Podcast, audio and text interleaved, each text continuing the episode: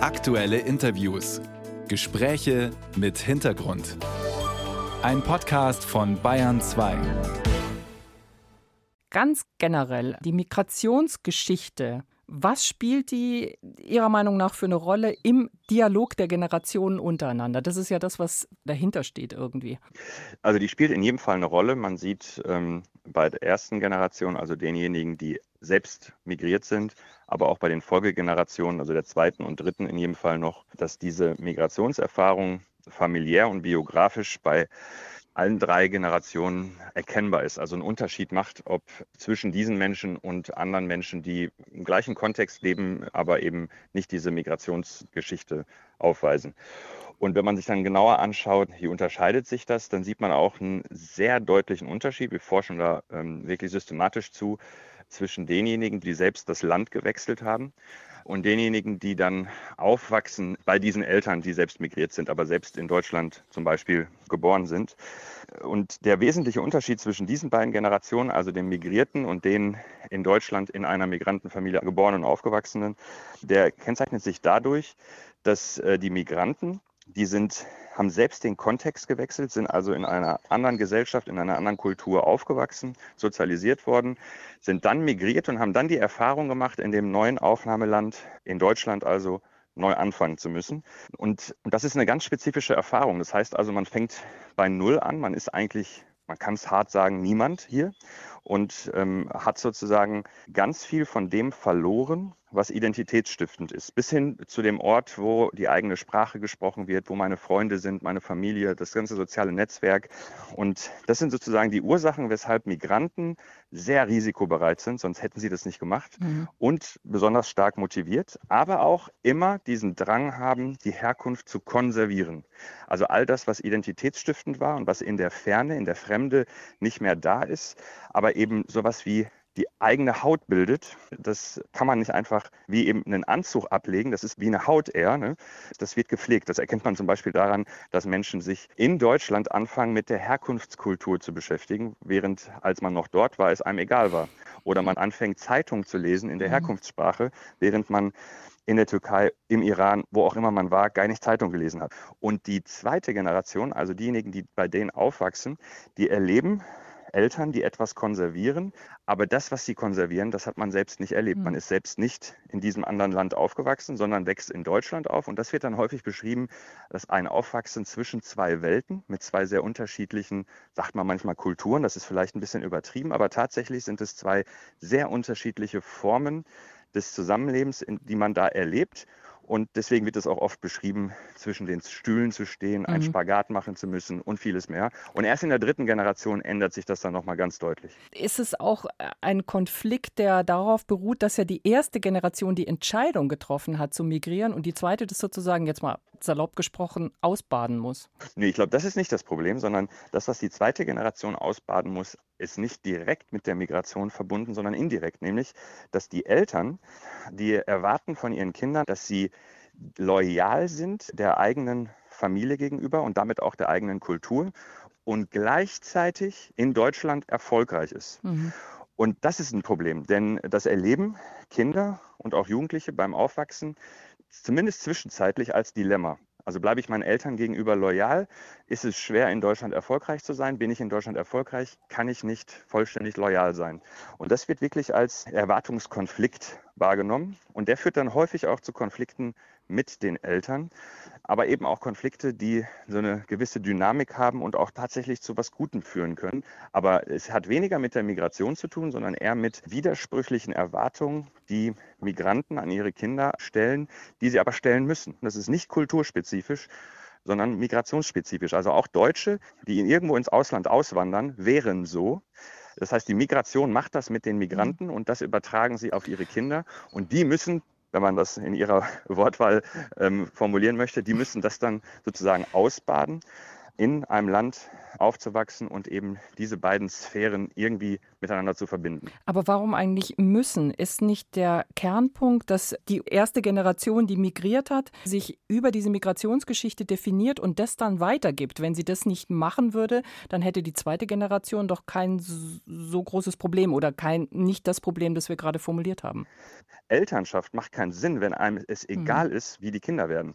Und wenn ich selber die Erfahrung habe, also in einer Kultur aufgewachsen zu sein und mich dann in einer anderen durchkämpfen musste, dann ist es außergewöhnlich selten, dass Eltern sagen, meine Kinder sollen Deutsche werden. Die sollen nicht meine Sprache, mhm. die Sprache, in denen ich Gefühle ausdrücke, meine Religiosität, die mir vielleicht wichtig ist, mein Kulturbewusstsein, das sollen die nicht haben. Das wäre tatsächlich ein Hinweis für eine psychische Störung.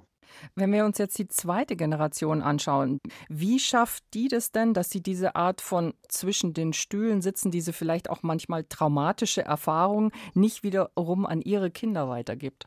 Also wir in der Forschung unterscheiden vier, fünf verschiedene Umgangsform mit diesem Dilemma. Und daran sehen Sie schon, die zweite Generation, wenn die Eltern sind, das kann eine ganze Bandbreite, also mindestens vier, eher fünf oder sechs verschiedene Ausrichtungen haben. Mhm. Während also die erste Generation sehr einheitlich beschreibbar ist, ist die zweite Generation schon nicht mehr äh, so einfach zu beschreiben. Und dementsprechend ist die dritte Generation, die ja bei der zweiten, die so uneinheitlich zu beschreiben ist, aufwächst, das ist dann ganz komplex. Also die dritte Generation ist dann wirklich ganz komplex. Da erleben Sie von Aktivismus ähm, und einer Beschreibung der deutschen Gesellschaft als total rassistisch und dem Bedürfnis, voll dazugehören zu wollen, äh, bis hin zu Orientierung an der Herkunftskultur der Großeltern. Das ist eine riesengroße Bandbreite, die da dann möglich ist. Aber das sind insgesamt alles Reaktionen auf die Migrationsgeschichte zwei Generationen davor. Das ist sozusagen die Auswirkung der Migration vor zwei Generationen plus die Situation im Ankunftsland.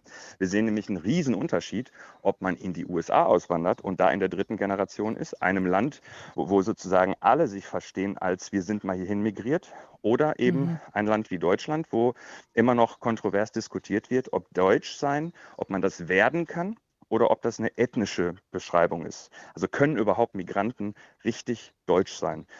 Das ist umstritten in Deutschland. Genauso wie sehr empfindet sich das Land als Einwanderungsgesellschaft, wie sehr ist das im Selbstbewusstsein drin und, und, und. Das heißt, es ist eine Auseinandersetzung zwischen auf der einen Seite der Migration, die vor Generationen äh, erfolgt sein kann, und der Situation im Aufnahmeland. Das mhm. beides beeinflusst auch die dritte Generation, später auch die vierte Generation. Aber aus meiner Sicht wird das über viele Generationen weiterhin erkennbar bleiben, weil eben diese beiden Ereignisse, die Migration der Vorfahren und das Aufnahmeland, was die Menschen migrantisiert, egal wie lange die Migration in der Vergangenheit liegt, wenn der Name oder phänotypische Merkmale immer noch auf Migration hindeuten.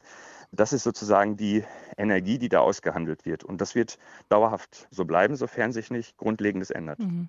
Was wir in dem Beitrag jetzt auch gehört haben, war das, was die erste Generation mitgegeben hat, diese soziale Zusammenhalt, Familie ist das soziale Netz, diese Kultur, die einen da auch verbindet, das hat eigentlich auch was sehr Positives. Ein Potenzial, würde ich mal sagen, das man gerne, glaube ich, gesamtgesellschaftlich nutzen würde, weil das ist ja genau das, was wir in Deutschland jetzt so viel besprechen, diese Altersdiskriminierung, der Konflikt zwischen den Generationen. Wenn es da mehr Zusammenhalt gäbe, sagen viele Altersforscher, dann könnte man eine zusätzliche Stütze in der Gesellschaft wirklich stärken.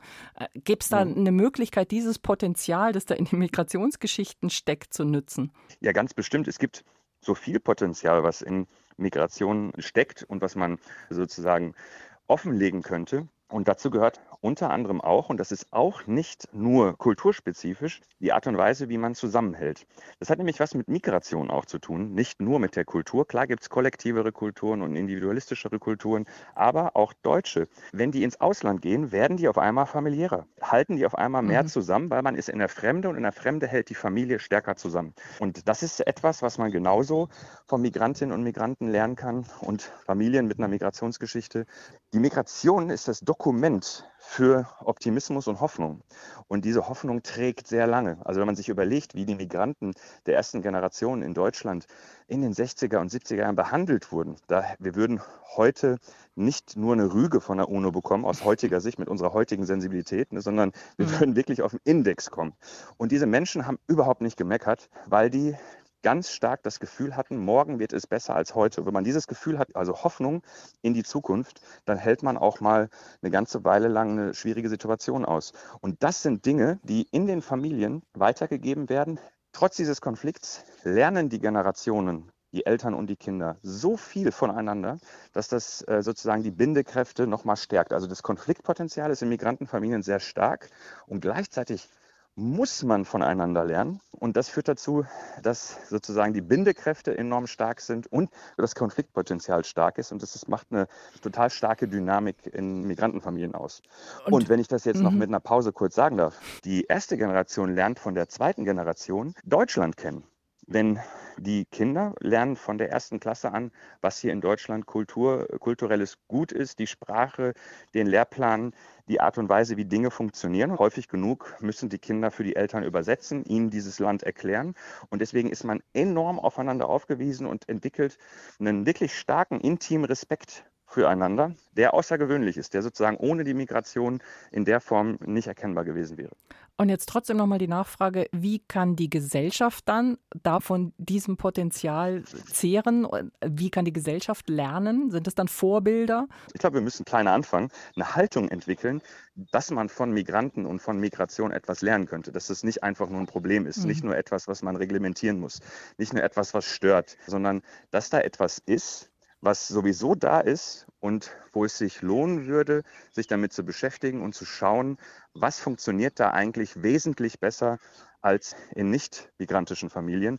Und ich sage Ihnen, man würde noch viel mehr finden als das, was wir jetzt heute besprochen haben. Sagt Aladin El Mafalani, Professor für Erziehungswissenschaften mit dem Schwerpunkt Erziehung und Bildung in der Migrationsgesellschaft an der Uni Osnabrück. Herzlichen Dank fürs Gespräch. Ich danke Ihnen.